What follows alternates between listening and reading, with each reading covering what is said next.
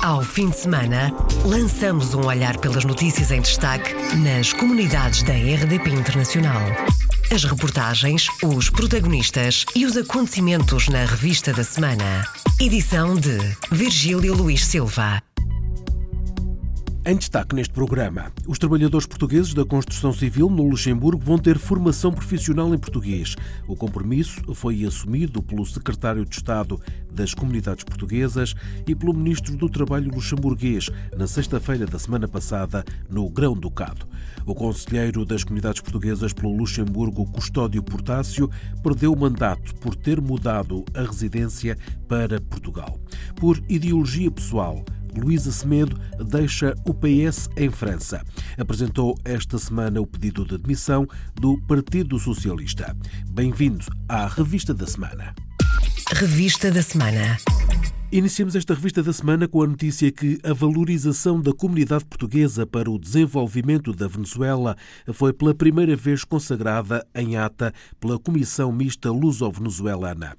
O reconhecimento por escrito foi feito na reunião de segunda-feira da semana passada em Caracas. O anúncio foi feito no programa Câmara dos Representantes pelo secretário de Estado da Internacionalização que acompanhou a visita do ministro dos Negócios Estrangeiros à Venezuela talvez pela primeira vez nas atas que eu conheço, pelo menos nas mais recentes, foi feita uma menção explícita à importância dos portugueses e da comunidade portuguesa na Venezuela para o desenvolvimento deste país. E o Sr. Ministro assinou essa ata, e o Sr. Ministro fez essa referência a todos os representantes do governo venezuelano, também o fez ao Sr. Presidente Nicolás Maduro e esse era um dos objetivos, era fazer este reforço, esta aproximação e fazer uma valorização empresarial também, não apenas daqueles que partem de Lisboa ou do Porto e vão até Caracas, mas também daqueles que estando lá e fazendo parte da comunidade são atores fundamentais do mundo empresarial da Venezuela. No que se refere ao programa Internacionalizar, já aprovado em novembro, em Conselho de Ministros,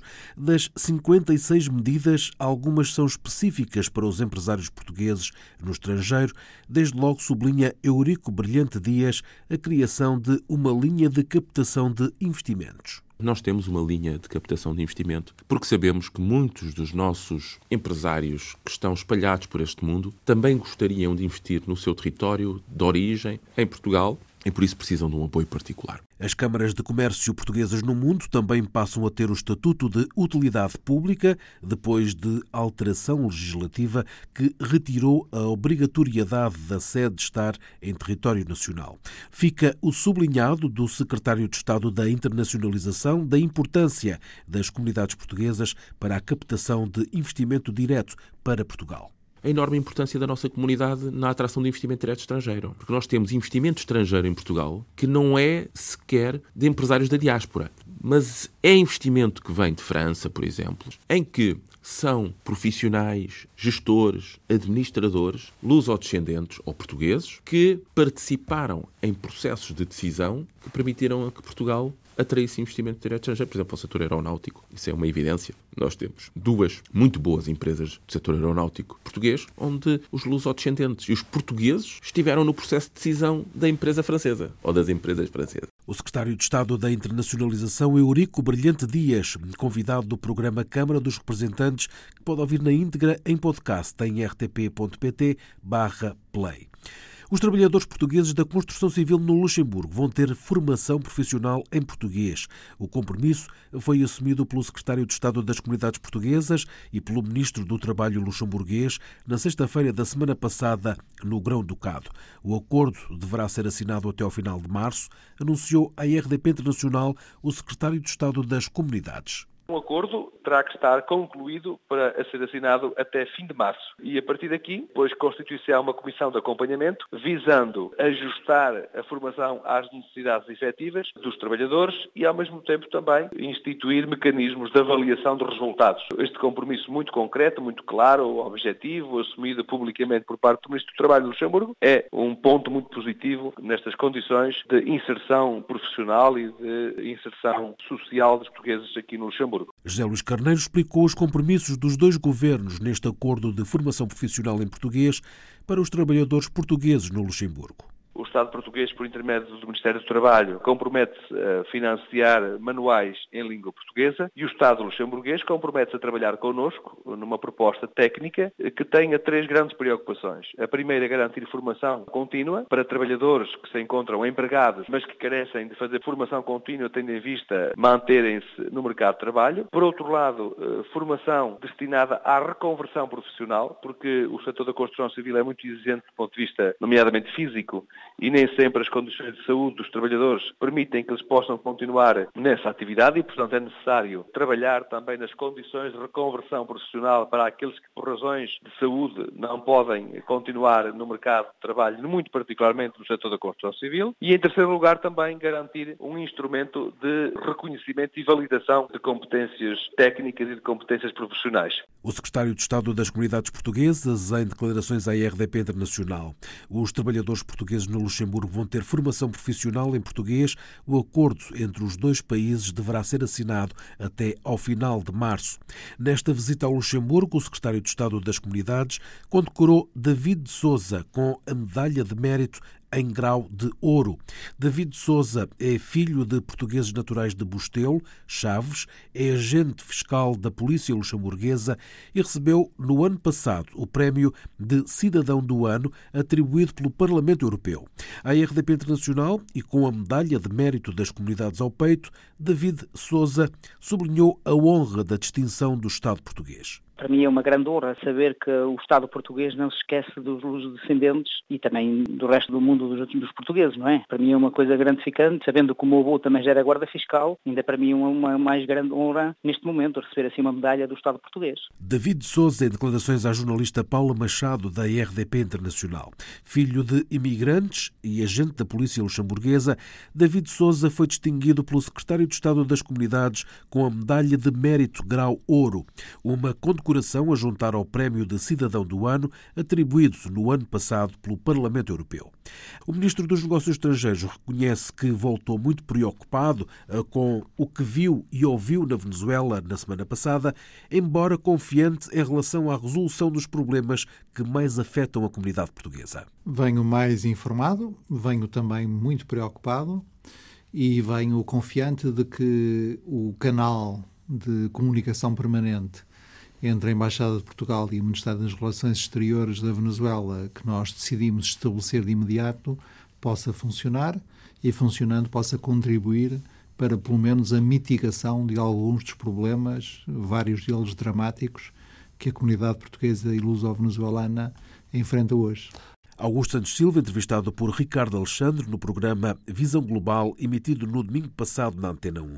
Portugal apoia o diálogo político na Venezuela, mas não reconhece a legitimidade da Assembleia Constituinte promovida pelo governo de Maduro para substituir a Assembleia Nacional, onde a oposição está em maioria. O conselheiro das comunidades portuguesas pelo Luxemburgo, Custódio Portácio, perdeu mandato por ter mudado a residência para Portugal. Uma decisão definitiva, explicou a agência Luz ao secretário secretário de Estado das Comunidades, sublinhando que foi violado da lei do Conselho das Comunidades Portuguesas o critério de residência no estrangeiro, um facto contestado por Custódio Portácio, que explica que nunca perdeu o estatuto de residente permanente à luz do direito europeu. Como residente permanente do Luxemburgo, em motivos de força maior, como as questões de saúde, eu posso seguir os cuidados de saúde noutro país, se o fiz. No caso português, temos esta especificidade de quando nos deslocamos ao estrangeiro e temos que recorrer a um hospital de um outro país, eh, sobretudo ao nosso país de origem, temos que usar o nosso cartão de cidadão, qual está associado à morada e círculo eleitoral. Portanto, se tiver que mudar a morada temporariamente para receber na minha segunda residência documentação médica que eu precisava para intervenções cirúrgicas, naturalmente eh, há aí uma mudança temporária de morada. Isto não afeta o estatuto de residente permanente, pelo que o argumento não tem lógica se for analisado à luz do direito europeu. Quanto ao processo de destituição instaurado pelo secretário de Estado das Comunidades, Custódio Portácio diz que as etapas foram seguidas para sublinhar que a destituição é ilegal, já que chegou fora de prazo, em dezembro, quando deveria ter acontecido a 23 de novembro relativamente ao processo em si, porque está definido, quer no Estatuto do Conselho das Comunidades, quer no Código do Processo Administrativo. As diferentes etapas foram seguidas. A audiência prévia que foi aberta, portanto, quando o. Secretário de Estado indicou as razões que o levariam a ter em causa o meu Estatuto de, de Conselheiro, eu respondi, eh, argumentei, documentei o meu recurso. Eh, a este recurso, o Secretário de Estado ignorou toda a documentação, emitiu o despacho a 2 de novembro, no qual podia uh, apresentar recurso junto ao Ministro Negócios Estrangeiros. Assim o fiz nos prazos e o Sr. Ministro, perante as datas das sucessivas notificações, tinha 10 dias para se pronunciar. Esse prazo terminou no dia 23 de novembro de 2017, data no qual nenhuma decisão tinha sido pronunciada. Uh, fui notificado uh, no dia 28 de dezembro do ano passado, portanto, além dos fundamentos não serem conforme a realidade, a decisão é simplesmente uh, ilegal. Apesar de considerar a decisão ilegal, Custódio Portácio disse à RDP Internacional que não vai recorrer. O mais importante, sublinha, é a representação da comunidade portuguesa no Conselho das Comunidades Portuguesas mais importante do que levar o caso ao Tribunal Administrativo e interpor a providência cautelar, porque a decisão é já de ilegal, uh, creio que seja mais importante a representação da comunidade portuguesa. E neste caso não poderei ter em causa a representação e impedir e dificultar que a comunidade fosse representada pelo Conselho atualmente a desempenhar funções e pelo Conselho que deverá substituir-me nesta fase. Custódio Portácio, em declarações à RDP Internacional sobre a sua destituição de Conselheiro das Comunidades Portuguesas, eleito pelo Luxemburgo em 2015 por ter mudado a sua morada para Portugal. João Verdades dos Santos, advogado e residente no Grão-Ducado, deverá substituir Custódio Portácio. A data de posse, que será dada pelo Secretário de Estado das Comunidades, ainda não é conhecida. O presidente do Instituto Camões foi ouvido na terça-feira em audição parlamentar e, desde logo, a propina do ensino de português no estrangeiro foi assunto a debate. Paula Machado. A propina do ensino de português no estrangeiro é o garante da sustentabilidade do ensino integrado. Explicação dada pelo presidente do Camões aos deputados. Estamos a falar de uma receita de um milhão e pouco de euros por ano. E essa receita é redirecionada para investimentos em edições de manuais escolares, certificação, formação aos professores eh, e, portanto, em atividades diretamente ligadas a essa modalidade de ensino do português como língua de herança. A propina serve-nos para esta finalidade, a não ser que seja encontrada alguma outra fonte de financiamento desta atividade, a propina é necessária para nós prosseguirmos este ensino desta, deste modo. Argumentos do presidente do Camões que não convenceram os deputados ou vieram dar razão à medida do anterior governo, pelas palavras do social-democrata Carlos Gonçalves. Se a austeridade justificava a propina no anterior governo, certamente a austeridade mantém-se porque ela justifica a continuidade da propina. As várias propostas apresentadas pelo PCP para revogar a propina, mas que foram chumbadas, foram recordadas pela deputada comunista Carla Cruz, que pediu explicações sobre o atraso na entrega de manuais escolares. Também nos têm chegado relatos, por exemplo, de atrasos sistemáticos na entrega de manuais escolares aos alunos desta rede EP. Situação resolvida, respondeu Luís Faro Ramos. Houve alguns atrasos, sim, que já estão regularizados, eh, mas que tiveram sobretudo a ver, repito, com a questão da propina também ter sido eh, paga e regularizada com atraso. Presidente do Camões, que destacou o ensino complementar que arrancou este ano em Eche, no Luxemburgo, e que ainda está em avaliação. Mas também há novidades. O portal do Camões, para além do inglês, vai ter também tradução em mandarim e espanhol. Vamos avançar com a tradução de conteúdos do portal para mandarim e espanhol. E espero que com isso consigamos atrair e captar interesse de mais uh, utilizadores. Uh. E já dia 25 arranca o Camões dá que falar falar, conversas em que o primeiro convidado é Luís Amado, antigo ministro dos Negócios Estrangeiros. O presidente do Instituto Camões, Luís Faro Ramos, na Assembleia da República. Já está online o Guia para a Mobilidade Académica e Científica. É destinado a estudantes, investigadores e professores e é uma ferramenta de apoio nas deslocações ao estrangeiro. Foi recentemente apresentado em Lisboa. Maria Fernanda Rolo diz o que é. Criar mais informação e, sobretudo, disponibilizar contextos de apoio e de acompanhamento para todas as pessoas, estudantes, cientistas, investigadores, professores, todos aqueles que integram o sistema de ciência, tecnologia e ensino superior, este ecossistema amplo, nas suas deslocações ao estrangeiro. Explicações da Secretária de Estado da Ciência, Tecnologia e Ensino Superior. O serviço que vai ser oferecido por um portal, um guia da mobilidade académica e científica que abrange várias áreas procura então criar uma plataforma onde todos aqueles que partem podem ter acesso à informação que lhes é útil no sentido de preparar a sua viagem no sentido da sua estadia, quer para cientistas que vão num congresso, que vão num projeto científico, ou para estudantes que estão lá fora e ou investigadores em temporadas maiores. Maria Fernanda Rolo acrescenta que o trabalho conjunto do governo permitiu juntar vários serviços num único portal, como o registro do viajante. Uma das dimensões a que este portal dá acesso é precisamente a possibilidade das pessoas em registar-se numa aplicação que é o Registro do Viajante. É uma aplicação móvel gratuita que está disponível para Androids e para todos estes equipamentos e, por exemplo, permite que as pessoas sejam contactadas em caso de emergência e, ou que possam ser sinalizadas em casos de catástrofes naturais, acidentes, etc.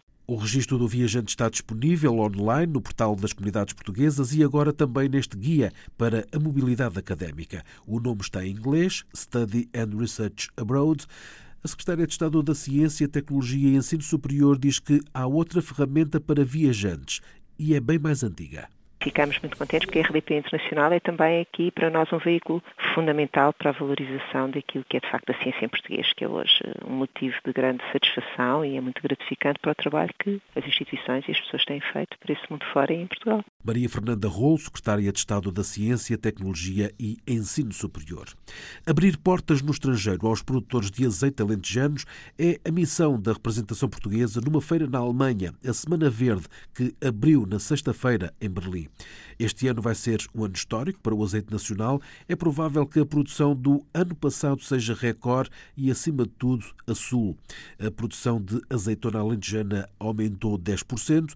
Do Alentejo sai 70% da produção nacional. Henrique Herculano, diretor do Centro de Estudos de Promoção do Azeite do Alentejo, explica quais são os mercados em que a aposta vai ser maior. O projeto contempla o mercado brasileiro, o mercado canadiano, o mercado americano, eh, alemão eh, e escandinavo, sendo que no alemão e escandinavo a presença portuguesa eh, não é tão importante como no Brasil, por exemplo, nos Estados Unidos, que também tem uma comunidade grande, e no Canadá também mas não deixou de ser eh, um fator a ser tido em conta, o mercado da saudade, e evidentemente que os nossos imigrantes são os nossos melhores embaixadores. Imigrantes, embaixadores e consumidores do azeite português. Declarações à RDP Internacional de Henrique Herculano, do Centro de Estudos e Promoção do Azeite do Alentejo. Vai estar representado na Semana Verde em Berlim.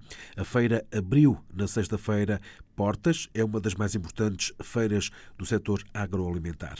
Famalicão quer atrair mão de obra qualificada para o Conselho e põe olhos na diáspora a autarquia propõe trabalho em grandes multinacionais instaladas no município ou benefícios fiscais para quem criar postos de trabalho. Na terça-feira, a Câmara de Famalicão assinou um protocolo com a Associação Empresarial de Portugal. A ideia é dar condições a quem quiser voltar ou instalar-se no município. Argumentos explicados por Paulo Cunha, presidente da autarquia vezes podem passar por um emprego numa empresa existente ou pela criação do seu próprio negócio. E os argumentos que temos em Vila Famalicão eh, prendem-se com um conjunto de estímulos eh, à criação de, de postos de trabalho, temos uma, uma fileira de apoios fiscais e pré-fiscais, o IMI, ao nível do IMT, ao nível das taxas de licenciamento, ao nível da incubação de, de, negócio, que temos, temos duas incubadoras a funcionar no Conselho, e portanto temos boas condições para que eles regressem e possam fazer nascer o seu projeto empresarial. Mas temos um outro aspecto não menos importante, é que temos uma boa e muito forte teia empresarial, empresas de dimensão internacional que são aqui sediadas, que precisam de quadros qualificados. De que áreas estamos em, a falar? Em muitas áreas, desde o têxtil, a metalmecânica, o agroalimentar, temos a fileira auto muito presente com a Continental Mabor, TMG, temos no agroalimentar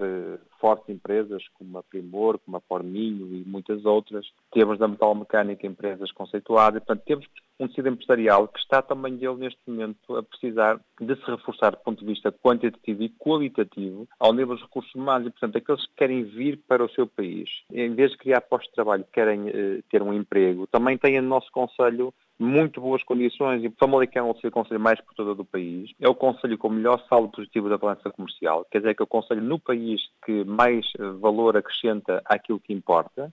Vantagens para quem escolher regressar ou instalar-se em Famalicão, segundo o Presidente da Câmara. Na quarta-feira, em Lessa da Palmeira, uma conferência juntou jovens qualificados da diáspora a Associação Empresarial de Portugal quer trazer de volta ao país uma geração que se viu obrigada a partir nos últimos anos.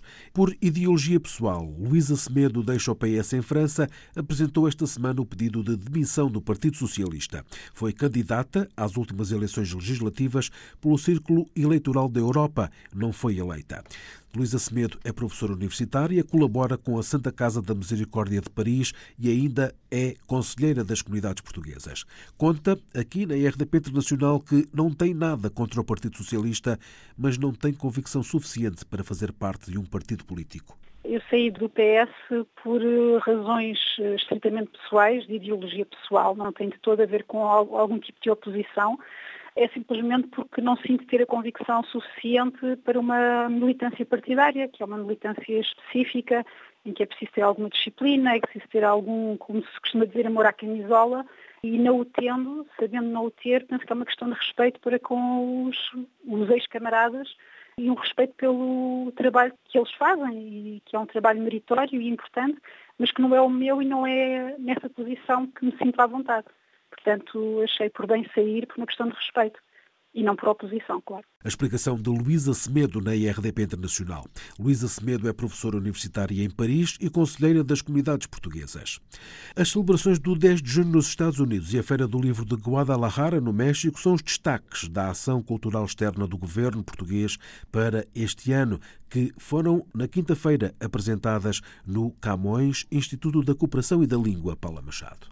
As celebrações do Dia de Portugal nos Estados Unidos não são só a promoção do país, mas também a valorização da comunidade portuguesa, sublinha o Ministro da Cultura. Toda a ação no âmbito da celebração do 10 de junho nos Estados Unidos e da presença do Sr. Presidente da República e do Sr. Primeiro-Ministro, tudo à roda disso, conjunto de atividades importantes. Em relação às comunidades, há sempre muita atividade cultural para levarmos o melhor da nossa cultura aos países de acolhimento da nossa comunidade. Estamos a promover Portugal. Ao estar a promover Portugal, automaticamente, imediatamente, estamos a promover a nossa comunidade. Por seu turno, a Secretária de Estado dos Negócios Estrangeiros alertou para os apoios às atividades do movimento associativo. Não é através da ação cultural externa que vamos financiar aquelas que são as atividades das nossas comunidades na diáspora, mas há momentos em que podemos conjugá-las, com certeza que sim. E entre 24 de novembro e 2 de dezembro é a Feira do Livro de Guadalajara, no México, que marca o calendário cultural português no exterior. Ou não fosse, destaca o Ministro da Cultura, Portugal, o país convidado convidado. A participação de Portugal como convidado de honra na Feira do Livro de Guadalajara. Mas também é uma feira de compra e venda de direitos de autor, de troca, de intercâmbio entre as editoras. Mas é também uma feira que tem no seu programa a promoção da ciência portuguesa, a prospecção dos novos mercados e a aposta na exportação da economia portuguesa. Portanto, tem uma dimensão de turismo também. Todo esse milhão de pessoas que circulam pelo espaço de Guadalajara vai ter como porta de entrada o pavilhão de Portugal presença da cultura portuguesa no mundo, este ano em 81 países, contas feitas pela Secretária de Estado dos Negócios Estrangeiros. 1.400 ações anuais significa que temos uma média de 4 por dia em todo o mundo. Secretária de Estado dos Negócios Estrangeiros, Teresa Ribeiro, e Ministro da Cultura, Luís Felipe Castro Mendes, a apresentarem a duas vozes o Programa da Ação Cultural Externa para este ano. Paulo Machado, na apresentação da Ação Cultural Externa do Governo Português. Encerramos esta revista da semana com a notícia que mais de 600 pessoas já assinaram a petição contra a instrumentalização da história e da memória da imigração portuguesa em França. O texto foi escrito pelo historiador Vítor Pereira e pelo jornalista Hugo dos Santos, publicado pelo jornal francês Le Monde. Na base do artigo está um incidente que ocorreu em Champigny, na passagem do ano, que originou leituras implícitas de que antes não havia racismo e hoje há, como explica Vítor Pereira. Fim do ano de 2017, no Réveillon, em, em Champigny, houve desacatos depois de uma festa que era ilegal e a polícia interveio e houve pessoas que atacaram dos polícias e feriram gravemente uma polícia. E nos dias seguintes, dois jornalistas e um politólogo foram fazer uma comparação implícita entre o que passou em Champigny e o facto de Champigny ter sido, nos anos 60 e até início dos anos 70, um grande bairro de lata, um bidonville, onde viveram principalmente quase só uh, portugueses. E eles fizeram uma oposição implícita entre o facto que, segundo eles, no bairro lata dos portugueses não havia violência, não havia protestos, não havia racismo, e a ideia é que agora há pessoas violentas que protestam e que dizem que é racismo quando eles pretendem que não há. O que nós fizemos com o Hugo e outras pessoas foi dizer não a essa instrumentalização da história da missão portuguesa. Vítor Pereira, historiador e professor universitário, em declarações à RDP Internacional sobre o abaixo assinado de que foi autor, em conjunto com o jornalista Hugo dos Santos, contra a instrumentalização da história da imigração portuguesa em França. O abaixo assinado está disponível na plataforma online change.fr. Fechamos assim esta revista da semana. Ao fim de semana, lançamos um olhar pelas notícias em destaque nas comunidades da RDP Internacional. As reportagens, os protagonistas e os acontecimentos na revista da semana. Edição de Virgílio Luís Silva.